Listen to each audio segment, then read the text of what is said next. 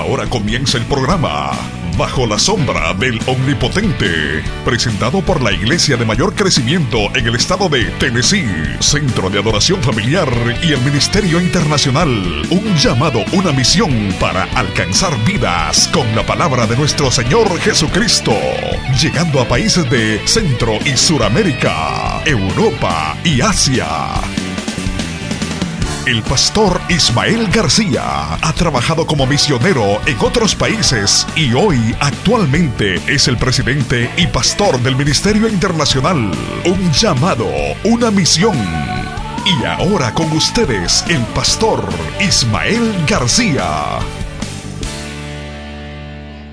Dios, libro de Segunda de Reyes, capítulo 5, y dice las escrituras en el nombre del Padre, del Hijo y del Espíritu Santo, y la iglesia dice, amén. Entonces Jesse, criado de Eliseo, el varón de Dios, dijo entre sí, he aquí, el, he aquí mi Señor estorbó a este sirio Namán, no tomando de su mano las cosas que había traído, que había traído. Vive Jehová, que correré yo tras él y tomaré de él algunas cosas.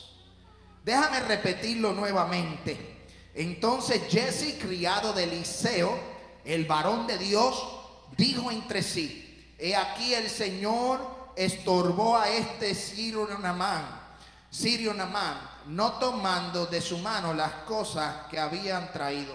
Vive Jehová, que correré yo tras él y tomaré de él algunas cosas. Ya hemos orado, puede sentarse pero no siente la alabanza. Si usted quiere brincar, saltar, correr, el templo es suficientemente grande para nosotros, mira, bendecir al Dios Todopoderoso. Y por las últimas tres semanas hemos hablado sobre el poder de la honra.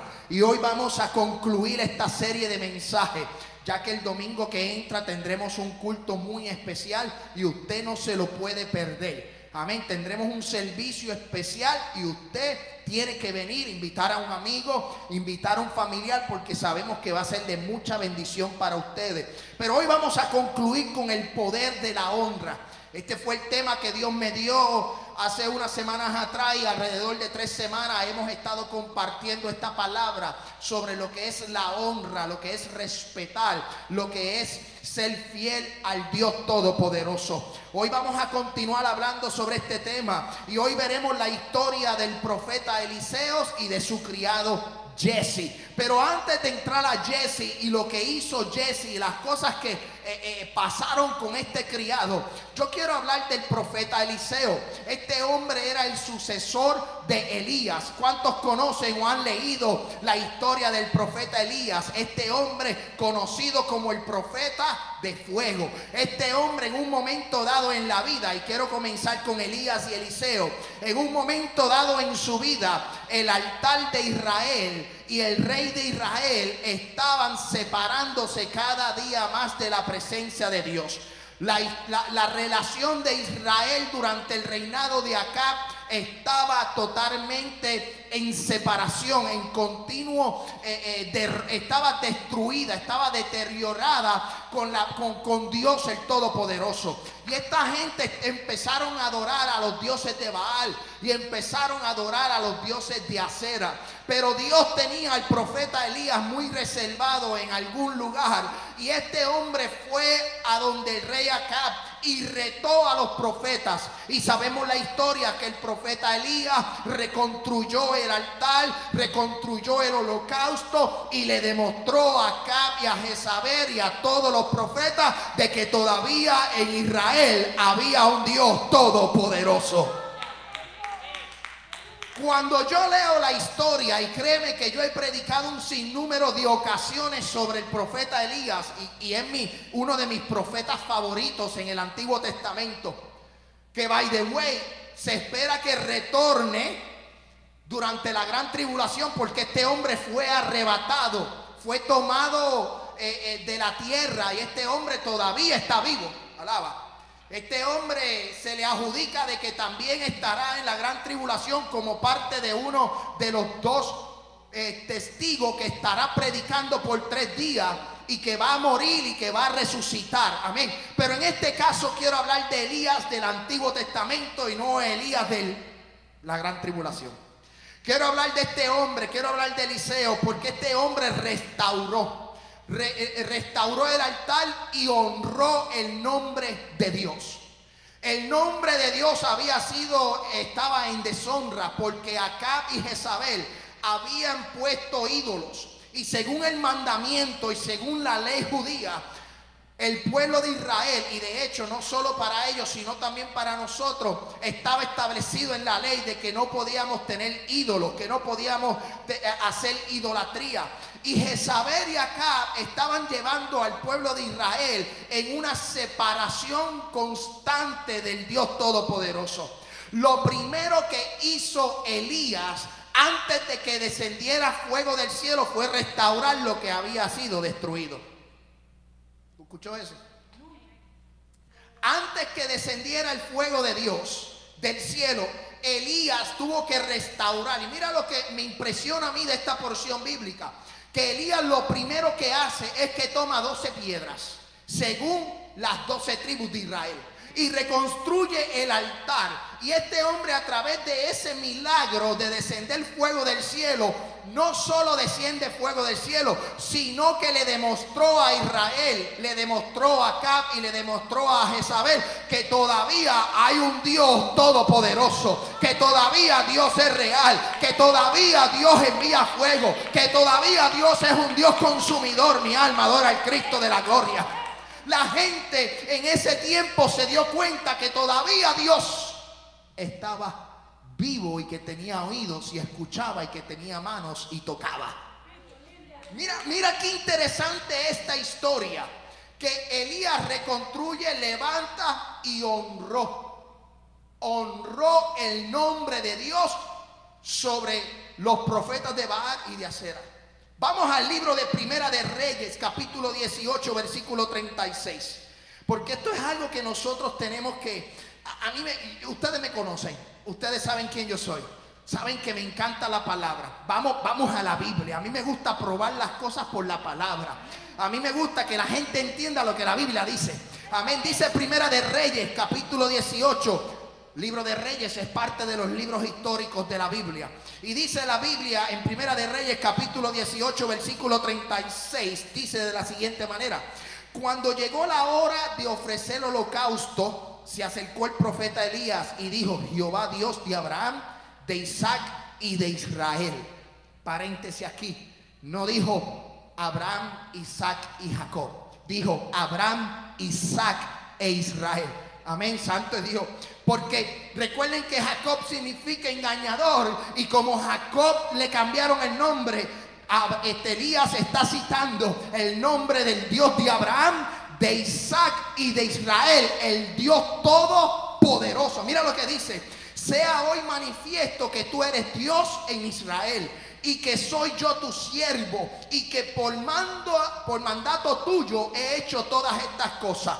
Respóndeme Jehová, respóndeme para que conozca este pueblo que tú, oh Jehová, eres el Dios y que tú vuelves a ti el corazón de ellos. Entonces cayó fuego de Jehová y consumió el holocausto, la leña, la piedra, el polvo y aún lamió el agua que estaba en la zanja. Viéndolo todo el pueblo, se postraron y dijeron, Jehová es el Dios, Jehová es el Dios. Este hombre levantó el altar de lo que estaba destruido, honró el nombre de Dios y cuando clamó al Dios Todopoderoso, el Dios de Israel le contestó con fuego y se vio como señal en aquel tiempo de que Dios había respondido y que los profetas de Acer y de Baal todavía estaban esperando que su Dios mandara su fuego. ¿Por qué? Porque Elías sabía que el Dios que él servía respondía. Yo quiero que tú sepas algo en esta tarde. El Dios que tú le sirves responde.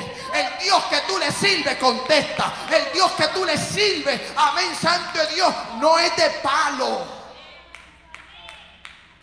Lo que tenemos que hacer es honrar y respetar el nombre de Dios. Lo primero que tenemos que hacer es restaurar. Para que fuego descienda, tenemos que restaurarnos. Tenemos que levantar lo destruido. Tenemos que levantar lo que, amén, Santo Dios, a través de la historia se ha ido al suelo. ¿Sabes? Para que fuego descendiera, este hombre tuvo que trabajar. Pero yo quiero decirle que este hombre estaba muy seguro, muy, muy seguro de que el fuego iba a descender.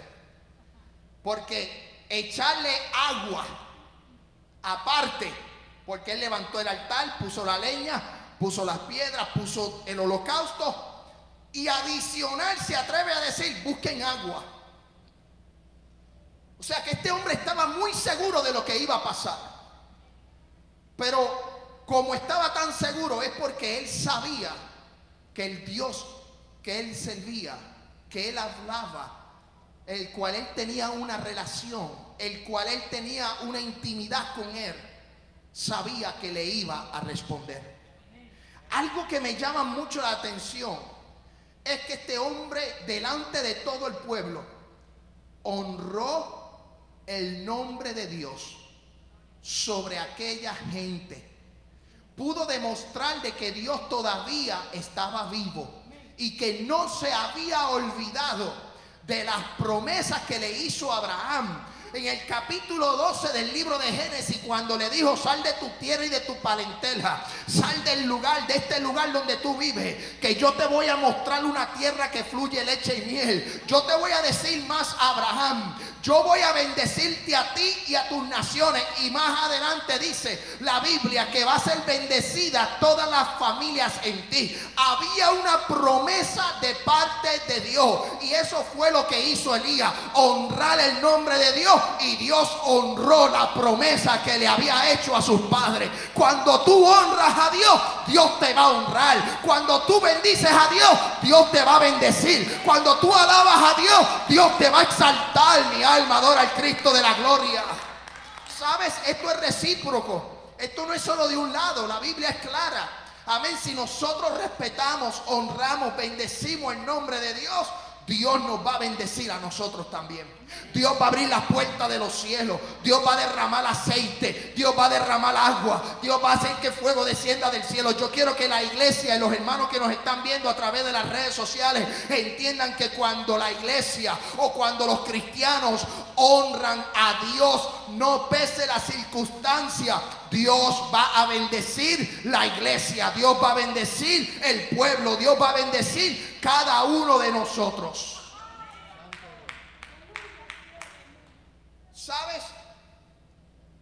Y esto que hizo Elías en honrar a Dios en la destrucción o en la separación de Israel con Dios, es lo que nosotros tenemos que hacer. Esta generación que se ha levantado es una, de, una generación de deshonra. La generación en la que estamos viviendo es una generación de deshonra. Quieren deshonrar el nombre de Dios. Quieren deshonrar la palabra de Dios. Quieren deshonrar, amén, santo Dios, la Trinidad. Quieren deshonrar el cielo. ¿Por qué? Porque hoy día creen más en el aborto, hoy día creen más en el homosexualismo, hoy día creen más en la drogadicción, hoy día todo es ser open y todo es ser liberal. Y yo quiero decirle a la iglesia que esta generación ha deshonrado al Dios Todopoderoso, pero todavía gente como Elías en la tierra, todavía hay una iglesia que honra a Dios, todavía hay una iglesia que honra al Padre, todavía hay una iglesia que honra a Hijo. Todavía hay una iglesia que honra al Espíritu Santo. No importa si la generación deshonra a Dios, esta iglesia va a honrar el nombre del Padre, del Hijo y del Espíritu Santo. Así es que estamos viviendo. Este mundo va en deshonra. Han querido destruir lo que Dios ha establecido. Dios estableció en el libro de Génesis capítulo 1 y capítulo 2, varón y hembra los creó. ¿Y hacia dónde nos estamos dirigiendo en esta generación 2021? Ya hoy día no se sabe hacia dónde van. Ahora todo es genérico. Ahora todo es, no mira, no, no. No se puede decir si es M o si es F. Si es masculino o es femenino, no. No. Y esto posiblemente me caigan chinchas, como dicen en Puerto Rico, me caigan encima. Y la gente va a decir, ese pastor no tiene amor. No, no es que yo tenga amor, es que esta generación va de mal en peor. Esta generación va, hacia la derriba. Pero yo quiero decirle a la iglesia que el Dios que tú le sirves es un Dios que si tú lo honras, Él te va a responder.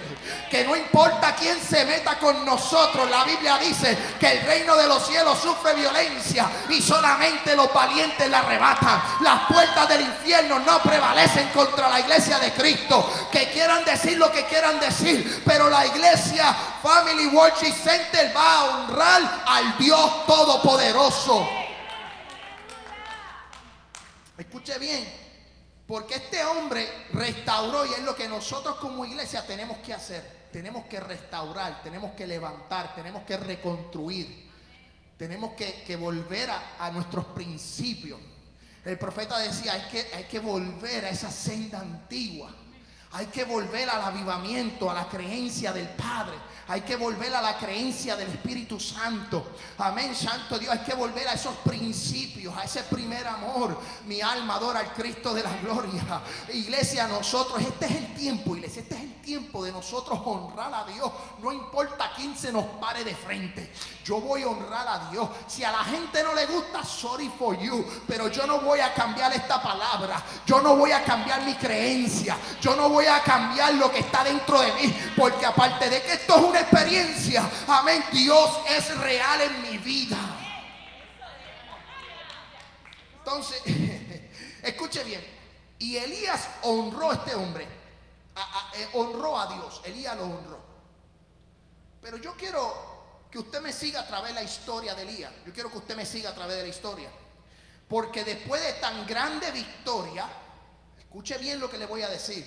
Después de tan grande victoria, de destruir los 850 profetas, 400 de Baal y 450 de Acera, después de destruirlos, exterminarlos, exterminarlo, demostrar que Dios era Dios, este hombre tuvo temor y tuvo miedo.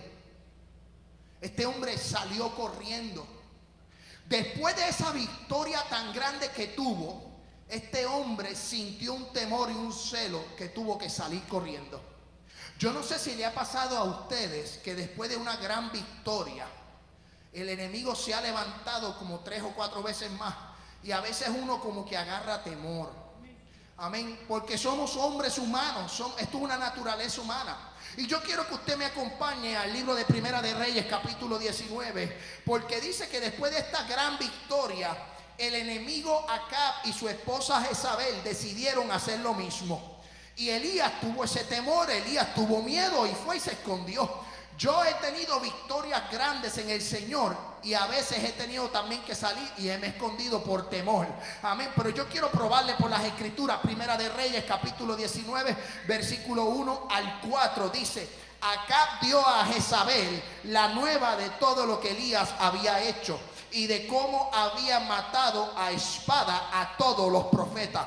Entonces vio Jezabel, entonces envió Jezabel a Elías un mensajero diciendo, así me hagan los dioses y aún me añadan, si mañana a esta hora yo no he puesto tu persona como la de uno de ellos, Viendo pues el peligro, se levantó y se fue para salvar su vida. Y vino a Berseba, que está en Judá, y dejó allí a su criado. Y él se fue por, un, por el desierto un día de camino. Y vino y se sentó y se sentó debajo de un enebro. Y deseando morir, se dijo: Basta ya, oh Jehová, quítame la vida, pues no soy mejor que mis padres.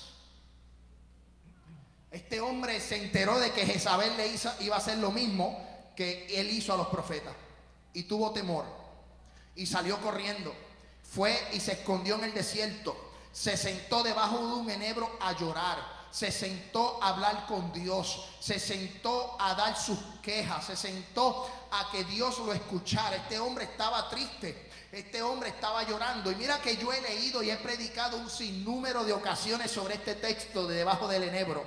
Pero anoche y mientras estaba meditando en esta palabra, Dios me llevó a algo adicional. Alaba. Y yo quiero compartirlo con ustedes. Sabes, este hombre se fue llorando. Este hombre se fue con temor. Este hombre se fue con tristeza. Porque Jezabel lo iba a matar. Y era entendible. Este hombre corría peligro y fue y se escondió. Pero mira lo que yo te quiero llevar como Dios me llevó a mí a través de estas escrituras. Este hombre pensaba de que él era el único en la tierra como profeta. ¿Por qué? Porque Jezabel mataba a los profetas de Dios. Esta mujer aniquilaba a los profetas de Dios. Cada profeta que se encontraba, profeta que moría. Y Elías salió corriendo, Elías salió huyendo, porque él pensaba para dentro de sí y decía, si yo muero, ¿quién va a ser la voz de Dios sobre la tierra? Y este hombre dijo, no, mi vida nadie la va, la va a terminar. Y este hombre salió corriendo y se escondió. Porque este hombre pensaba y decía, si yo muero, ¿quién va a hablar por Dios en la tierra? ya que él pensaba que él era el último profeta, porque los profetas todos estaban muertos. A veces uno sale corriendo pensando de que yo voy a salir corriendo y me voy a esconder, porque no quiero que me sucedan estas cosas. Porque uno quiere, uno tiene el celo de Jehová, uno, uno quiere hacer las cosas bien para el Señor y dice, si, si me alejo, a lo mejor me reservo un poco más de tiempo para que dure el ministerio, dure lo que Dios tiene para cada uno de nosotros. Elías salió corriendo porque él entendía y se fue a llorar, se fue a quejarse, se fue a lamentarse con Dios. Él entendía que él iba a morir también. Y si él moría, se apagaba la voz de Dios en la tierra. ¿Por qué? Porque el profeta, lo que significa en este tiempo, es la voz de Dios. En este día tú eres profeta de Dios. Tú eres profeta en la tierra. Tú cargas lo profético. ¿Por qué? Porque Dios habla a través de ti.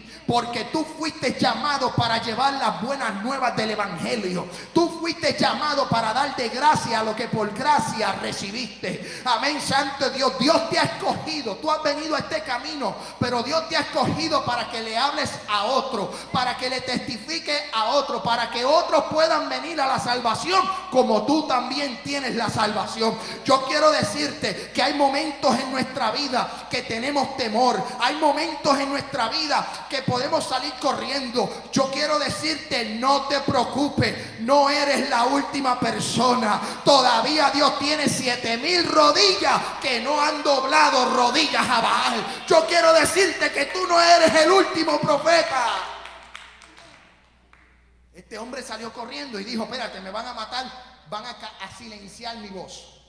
Mira, yo le voy a decir una cosa, si a mí el gobierno silencia mi voz, si la silencia, Ahí está Nayesli para que hable de parte de Dios. Si el gobierno cierra y silencia la voz de Nayeli, ahí está Xiomara para que hable de parte de Dios. Si Xiomara, amén, está silenciosa, ahí está la hermana Katy, está el hermano eh, Silvestre, aquí están los hermanos para que hablen la palabra de Dios. ¿Sabes qué? Si me callan, otro se va a levantar. Amén. Yo quiero decirte que nadie puede silenciar a la iglesia de Cristo en este tiempo. Vamos a la palabra para probárselo. Primera de Reyes, capítulo 19, versículo 5 al 9. Y dice, y echándose debajo del enebro, se quedó dormido y he aquí, luego un ángel le tocó y le dijo, levántate y come. Primera de Reyes, capítulo 19, versículo 6. Entonces él miró y he aquí su cabecera, una torta cocida sobre las ascuas y una vasija de agua y comió y bebió y volvió a dormirse. Amén, gracias. Y volvió a dormirse. Y volvió el ángel de quién? De Jehová.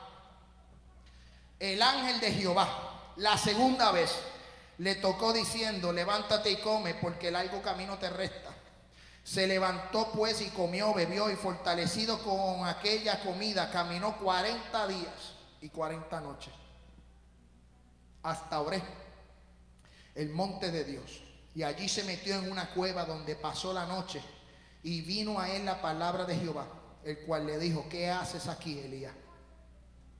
Primer punto, yo quiero decirle que el ángel de Jehová le cocinó. yo no cocino, pero mi Dios cocina. Y le hizo una torta y le dio una vasija de agua. ¿Sabes qué? En medio de tu tribulación, Dios te va a sustentar. En medio de tu tormento, Dios te va a sustentar. Si Dios tiene que enviar cuervos para alimentarte, los va a enviar. Si Dios tiene que enviar un ángel del cielo para sustentarte, lo va a hacer. Si tiene que enviar maná del cielo como lo hizo con Israel, lo va a hacer. Yo quiero decirte que en medio de tu proceso Dios te sustenta. En medio de tu situación Dios te da agua. Dios te va a dar comida. ¿Para qué? Para que te puedas sostener, para que te puedas levantar. Dice la palabra que el ángel le hizo la comida, comió y caminó 40 días y 40 noches. Aquella comida lo abasteció por 40 días. Yo quiero decirte que cuando Dios te alimenta, Dios te abastece y tú no tienes necesidad. Amén, santo Dios. Porque la Biblia dice que, ay, yo siento la gloria de Dios, iglesia. Las aguas que Él provee son las que saltan para la vida eterna. Oye, le digo a la mujer samaritana, trae prueba, prueba de esta agua. Si la prueba, no tendrá sed jamás.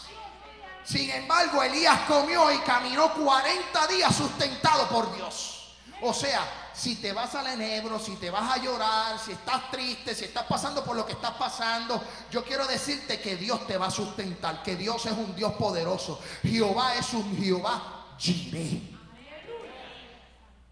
Jehová es un Jehová Jireh. Él proveerá. Oye, cuando Abraham subió a sacrificar a su hijo Isaac, cuando ya estaba a punto de sacrificarlo, el ángel le dijo, detente. Dios le dijo, detente, no lo hagas. Y cuando miró, había un corderito entrelazado en un árbol, en un arbusto. Dios proveyó. Yo quiero decirle que el Dios que nosotros servimos es un Dios que provee. Que tengas confianza. Si tú honras a Dios, si tú honras su palabra, si tú honras sus mandamientos, si tú honras el nombre de Dios en esta generación que está tan deshonrando a Dios, Dios te va a bendecir y va a abrir las puertas de los cielos y va a derramar lluvia. Y dice la Biblia que eres el dueño del oro y de la plata. Él te va a bendecir a tal escala que la gente va a decir, ese hombre, esa mujer es bendecida por Dios. ¿Sabes qué? Hay gente que me pregunta, Maelo, amistades, Maelo, tú eres bien bendecido. Yo le digo, es que el Dios que yo le sirvo me ha bendecido. El Dios que yo le sirvo fue el que me dio el trabajo. El Dios que yo le sirvo fue el que me dio la iglesia. El Dios que yo le sirvo es el que Dios puso a mi esposa, a, a, Demi, la pastora, como mi esposa. Al Dios que yo le sirvo fue el que me dio los nenes. yo le debo todo a Él, pueblo. Yo quiero decirle que nosotros le debemos todo a Dios todo a Dios. Y este, y este hombre se echó a llorar y Dios lo sustentó. Pero ¿por qué Dios lo sustentó? Porque este hombre lo honró cuando, cuando el pueblo de Israel estaba en separación, rompiéndose esa relación de Dios con el pueblo, porque Jezabel lo que hacía era separarlo, llevarlo a la idolatría. Este hombre permaneció reservado para Dios. Yo quiero decirte algo. Yo quiero que tú entiendas algo. Cuídase para Dios. Manténgase para Dios.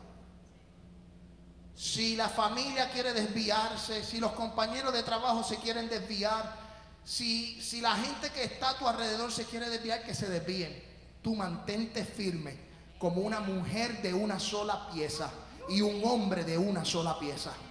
Que los que quieran correr por ahí, que corran por donde quieran correr. Pero yo voy a decir como Josué le dijo al pueblo, le dijo en un momento dado en el capítulo 24 de, juez, de, Josué, le dijo, mira, ustedes, el pueblo de Israel, si quieren seguir detrás de los, de los dioses amorreos, sigan ustedes. Pero yo y mi casa vamos a servir al Dios de Israel. Yo y mi casa vamos a servir al Dios Todopoderoso. Yo y mi casa vamos a honrar el nombre de Dios. Vamos a honrar el nombre de Dios para que tú veas cómo Dios fluye, cómo Dios trabaja. Lo que te, mira, usted quiere ver el fuego descender, honre a Dios. Honre a Dios. Y este hombre Escuche bien, salió y Dios lo sustentó. Huyó para defender la voz de Dios. Sí, muchos predicadores, yo he sido uno de ellos que he predicado que Elías se escondió, que Elías agarró miedo. Pero yo le voy a decir una cosa, mientras yo estudiaba esta palabra, Dios me llevaba esta palabra y me decía, este hombre huyó para, este hombre tenía tanto celo por Dios, este hombre quería honrar tanto a Dios que huyó por temor, porque él pensaba que lo iban a silenciar, que lo iban a callar. Por eso fue que huyó. Mira lo que dice Primera de Reyes capítulo 19 versículo 10. Él, respondió, he sentido un vivo celo por Jehová Dios de los ejércitos, porque los hijos de Israel han dejado tu pacto, han derribado tus altares y han matado a espada a tus profetas. Solo yo he quedado. Eso pensó Elías. Elías dijo, solo yo he quedado. Eso fue lo que dijo. Él está hablando con Dios. Yo quiero que usted entienda algo. Él está hablando con Jehová. Él no está hablando con el vecino. Este profeta eh, tenía una relación con Dios que hablaba mano a mano cara a cara. Dios hablaba con él. Voy a hacer un paréntesis aquí. Por ahí hay muchos profetas que se llaman ser profetas, pero no tienen el bagaje, no tienen la respuesta de Dios. Hay muchos que se dicen ser profetas, pero cuando hablan Dios no responde. Pero aquí, este hombre, cuando hablaba, Dios respondía. Por ahí hay muchos llamarse profetas, pero Dios no le responde. Pero a este hombre Dios le respondía. Y yo le voy a decir una cosa. Hay gente en la iglesia que cuando hablan con Dios, Dios le responde. Hay gente dentro de la iglesia que cuando hablan con Dios, Dios le responde porque tienen un nivel de intimidad y de relación con Dios que han podido llegar al nivel, amén, de comunicación, el nivel espiritual para que Dios le responda al momento que ellos están hablando. Y eso es algo que nosotros, la iglesia, debemos de buscar. Esa relación con Dios, esa intimidad con Dios. Porque sabes que Elías no es más que usted. Eliseo no es más que usted. Elías y nosotros somos iguales, somos de carnes y huesos. Y si Dios le respondió a Elías, también te responderá a ti.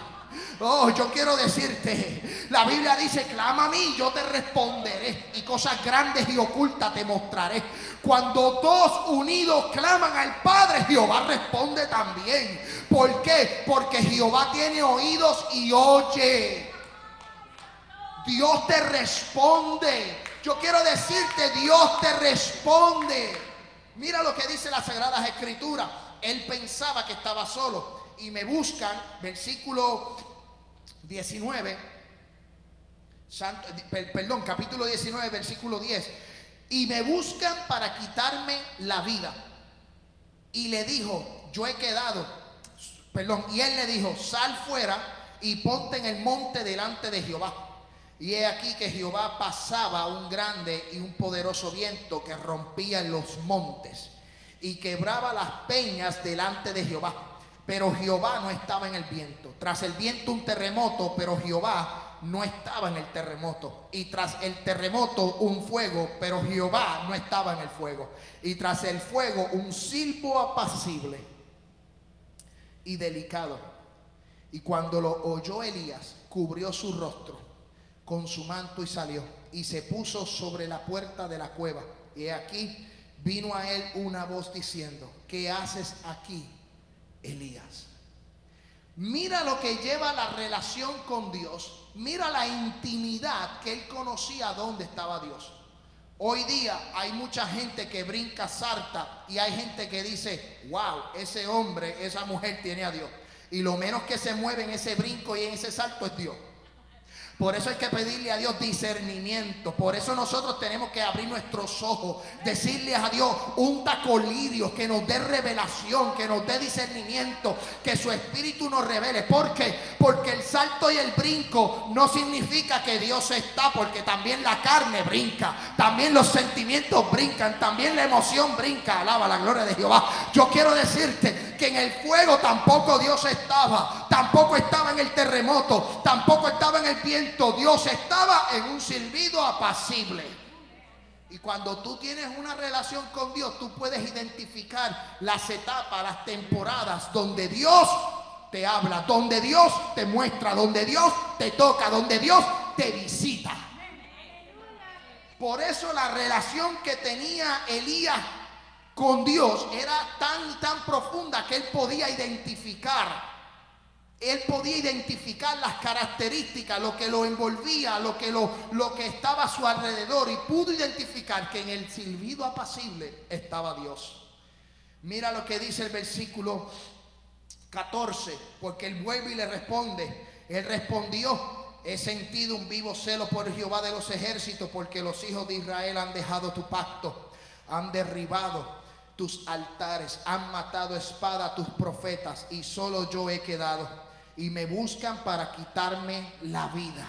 Y le dijo Jehová, ve, vuélvete por tu camino, por el desierto de Damasco, y llegarás y ungirás a Sael por rey de Siria. A Jehú, hijo de Ninsi, ungirás por rey sobre Israel. Y a Eliseo, hijo de Zafat, de Abel Mejola, ungirás para que seas profeta.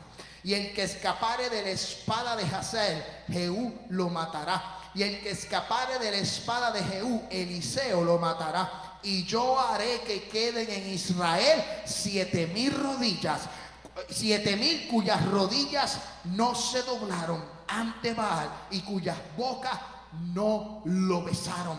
Elías salió corriendo, se metió en una cueva, se fue un enebro a llorar, porque él pensaba que la voz de Dios iba a desaparecer si lo mataban. Yo te quiero decir, si a mí me matan hoy, Dios va a levantar a otro. Amén, santo Dios. Si a mí me pasa algo, Dios va a levantar a alguien. Va a traer para que la voz de Dios siga corriendo, porque todavía hay gente que no dobla su rodilla a bajar. Todavía hay gente que no ha doblado sus rodillas al pecado. Todavía hay gente que adora a Dios. Todavía hay gente que bendice a Dios. Todavía hay gente que adora y honra su nombre.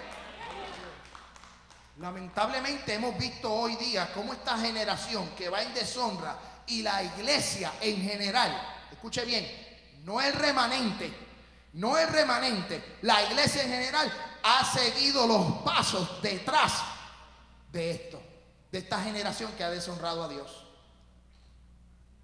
¿Por qué lo digo? Recientemente estuve hablando con alguien en mi casa, haciendo, va a hacer un trabajo en mi casa de, construcción. Y estábamos hablando y él me decía, Pastor Ismael, eh, Cristo está a las puertas, estamos en los últimos tiempos. Y empezamos a hablar del último tiempo, empezamos a hablar de la Biblia y en, par, y en algún punto en la conversación llegamos a una nota que él me dice, yo no puedo creer, mira pastor, mi familia vive en Texas, yo tengo gente en Texas. Y allá en Texas mi familia va a esta iglesia. Y mira lo que sucedió recientemente. El líder de la adoración habló públicamente y dijo, la líder era mujer, la líder dijo que eh, se había abierto al homosexualismo, o sea, había, se abrió al lesbianismo. Y la iglesia siguió corriendo, la iglesia siguió cantando, no disciplina, no la sacaron, siguió normal.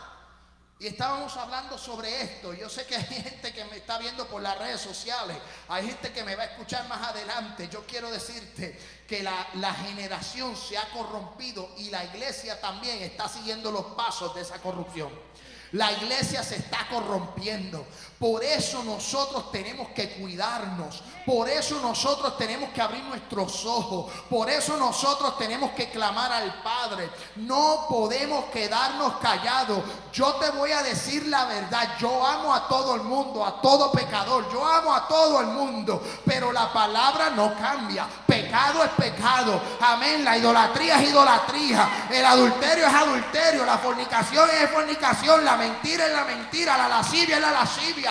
Y dice Pablo que tales cosas no entrarán al reino de los cielos. Yo quiero decirle que aunque la, aunque la iglesia o parte de la iglesia se vea corrompida, todavía hay un remanente que es fiel a Dios. Todavía hay un pueblo que honra a Dios. Todavía hay un pueblo que hace descender fuego del cielo.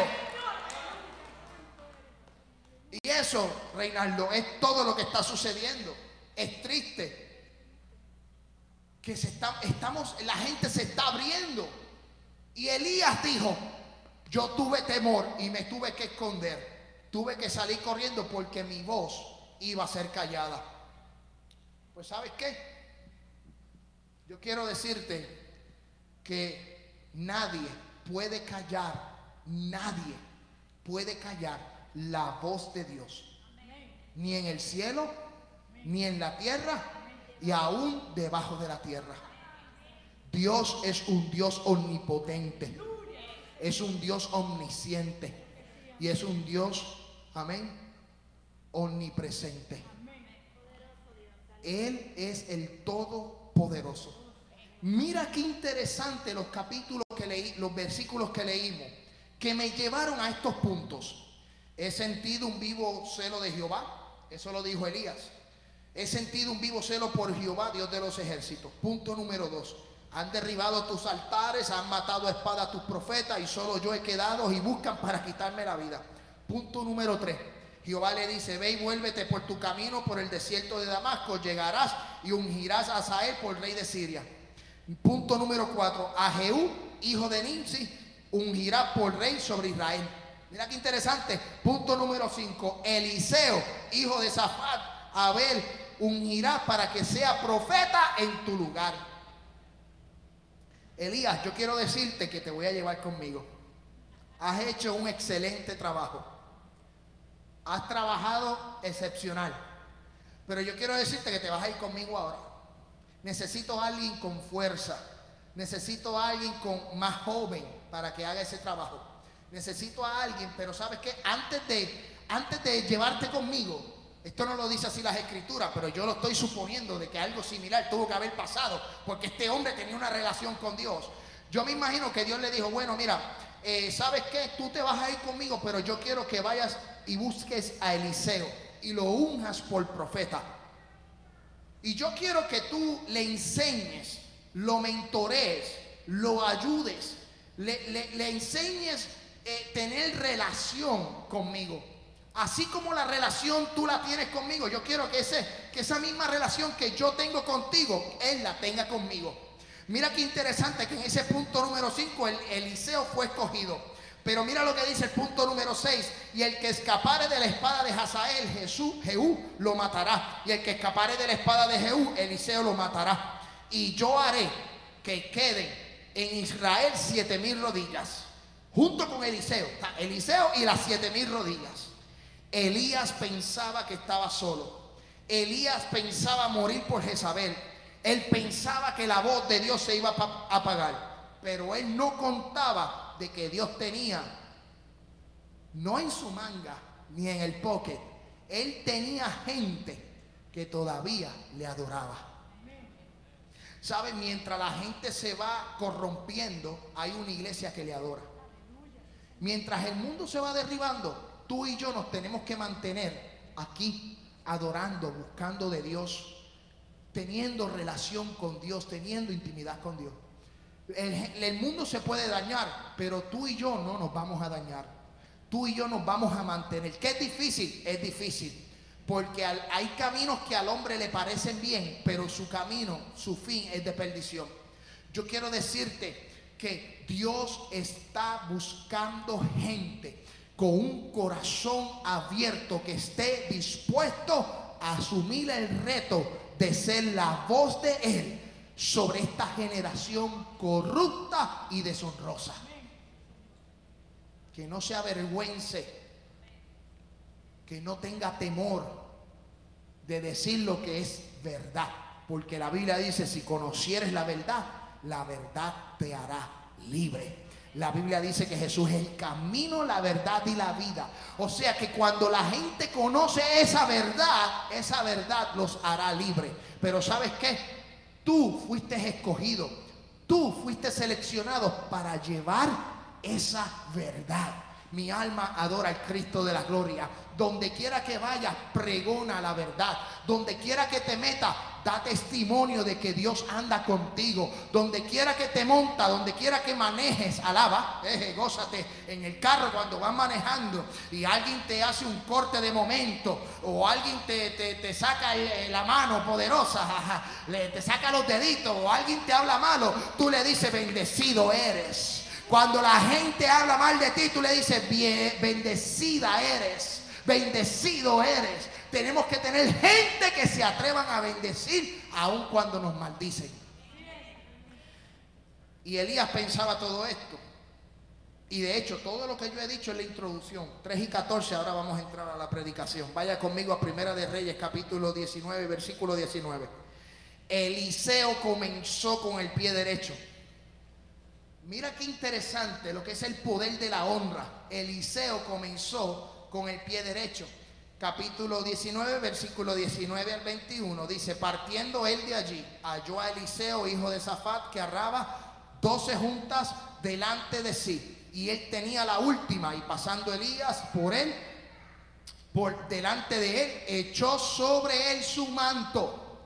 Fue escogido le echó el manto, le tiró el manto. Mira lo que dice el versículo 20.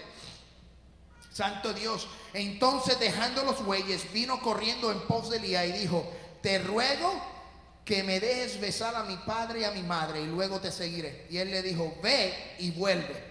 ¿Qué te he hecho yo? Hemos hablado sobre la honra. Pero mira, la, mira, mira cómo empieza Eliseo en esta relación con Dios lo primero que hizo fue despedirse de su papá y de su mamá.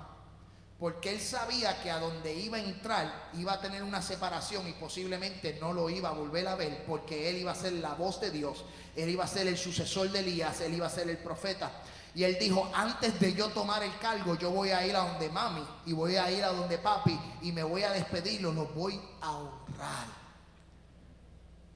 Mira, mira Eliseo, la doble porción que tuvo, mira la bendición que tuvo, que este hombre empezó honrando a papá y honrando a mamá. Por eso hemos estado predicando sobre el poder de la honra, porque cuando tú honras, viene una doble porción sobre tu casa. Mira lo que dice el versículo 21, y se volvió y tomó un par de bueyes, los mató y con el arado de los bueyes coció la carne y la dio al pueblo para que comiesen Después se levantó y fue tras Elías y le servía. Eliseo estuvo unos años, escuche bien, Eliseo estuvo unos años como estudiante, como discípulo, aprendiendo cada paso, cada palabra, observando, sirviendo, para poder estar preparados para el llamamiento. Eliseo fue un discípulo de Elías. Eliseo fue un estudiante de Elías y tuvieron unos años y todos estos dos hombres estuvieron en una comunicación, en una relación, el cual hizo que Eliseo no solo aprendiera a tener una relación con Dios, sino también a honrar al Dios que servía Elías. Mira lo que dice la Sagrada Escritura en Segunda de Reyes, capítulo 2, versículo 1. Y aconteció que cuando quiso Jehová alzar a Elías en un torbellino al cielo, Elías venía con Eliseo de donde? De Gilgal. Y dijo Elías a Eliseo, quédate aquí ahora, porque Jehová me ha enviado a Betel. Y, y Eliseo dijo, vive Jehová y vive tu alma, que no te dejaré. Descendieron pues a Betel. Eliseo no lo dejaba ni en una esquina. ¿Por qué? Porque quería lo que él tenía. Este hombre honraba cada paso. Este hombre tenía una mentoría. Este hombre tenía una relación con este hombre, con Elías, y en todo momento estuvo pendiente, agarrando el consejo, aprendiendo, conociendo, estudiando. Y yo creo que nosotros debemos de emular, debemos de imitar esas cosas. Tenemos que aprender a, a ser estudiantes. Usted quiere ser algún día un maestro, usted tiene que empezar por ser estudiante. Usted quiere algún día tener una posición en el ministerio o tener un ministerio, hay que empezar como estudiante. Antes de ser Pedro el apóstol, fue Simón el estudiante. Alaba la gloria de Jehová. Antes de que Juan fuera el apóstol, fue, amén, Juan el estudiante. Y antes que Josué fuera el líder, amén, fue el estudiante. Cada uno de los hombres en la Biblia tuvieron un maestro. Yo quiero decirte, amén, estamos aquí pero estamos también diciéndote, hay que ser estudiante del Dios Todopoderoso, hay que empezar a estudiar de Dios, hay que empezar a, meternos en esa relación para poder ser bendecidos en la manera que Dios quiere que seamos bendecidos. Escuche bien lo que dice las Sagradas Escrituras, porque a mí me llama mucho la atención. Y dice el versículo 9, mira lo que dice el versículo 9, Santo Dios del capítulo 1 de Reyes, capítulo primera de, primera de Reyes, capítulo 19, versículo 19, eh, eh, versículo 21. Espérense, hermano, se me fue aquí la hoja. Esta misma es, perdón. Dice, mira lo que dice el versículo 10 del capítulo 2 o 9, vamos a empezarlo del 9. Capítulo 2 eh, de Segunda de Reyes, cuando habían pasado Elías dijo a Eliseo, pide lo que quieras que haga por ti antes que yo sea quitado. Y dijo a Eliseo, te ruego que me des una doble porción de tu espíritu. Que me des una doble porción de tu espíritu sobre mí. Este, este hombre aprendió tanto que este hombre tuvo una doble porción. Primero dividió el Jordán. Después que Elías se fue, este hombre tuvo esa doble porción. Pero mira, primero dividió el Jordán, pasó en seco. Sanó las aguas, no hubo mortandad. Multiplicó el aceite de la viuda. Sanó al general sirio Namán. Eliseo con la doble porción hace flotar una hacha. Y entre otros milagros y profecías y victorias. Mira hasta dónde llegó la doble porción que este hombre hizo flotar una hacha, una hacha de metal que estaba sumergida en las aguas y ese hombre la hizo flotar. Antes que saliera Star Wars y llora y toda esta gente, ya, ya, eso se había pasado. Ya Dios había escogido a Eliseo y Eliseo lo había levantado desde las aguas. ¿Qué te quiero decir con esto? Que la honra llevó a este hombre a tener una doble porción. Sin embargo, sin embargo, Jesse, su criado, para ir ya terminando, Jesse, su criado, hizo todo al revés. Todo. Cuando Namán fue sano de la lepra, el profeta, yo quiero decirle esto bíblicamente, el profeta que es de Dios no acepta obsequios ni acepta regalos porque no se compromete con nadie. El profeta que es de Dios no se compromete y no acepta regalos de ninguna índole. Y este hombre, Namán, fue con mucha plata, mucho oro, muchos vestidos. Y Eliseo dijo, no me interesa, quédate con todo eso. Pero Jesse, su corazón estaba corrompido. ¿Sabes? Jesse tenía toda tenía todo el tiempo para aprender de este hombre y convertirse en el sucesor de Eliseo. Pero la deshonra, la falta de respeto, la avaricia provocó que este criado cometiera deshonra y terminara con lepra. Cuando la gente deshonra a Dios, termina con lepra.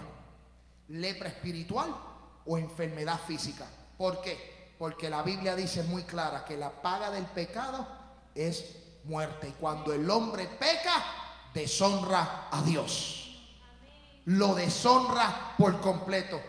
Si hoy día vemos enfermedades, si hoy día estamos viendo casos, estamos viendo todo lo que estamos viendo, es porque la humanidad se ha ido al pecado, la humanidad se ha corrompido, la gente se ha dañado.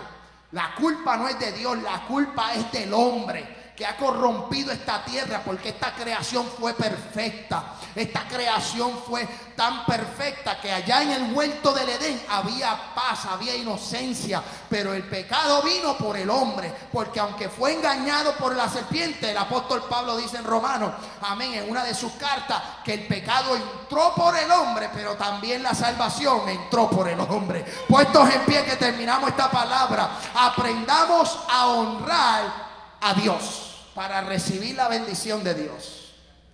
Santo de Dios. Vamos a estar puestos en pie.